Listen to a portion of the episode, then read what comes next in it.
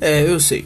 Você não sabia que existiam pandas no Brasil, não é mesmo? É, sinto decepcionar você. Além de ter um panda no Brasil, ele é dono de um podcast que te informa, te entretém e ainda traz convidados maravilhosos para debater assuntos aleatórios. Pois bem, isso aí é Bira, o panda que é gente como a gente.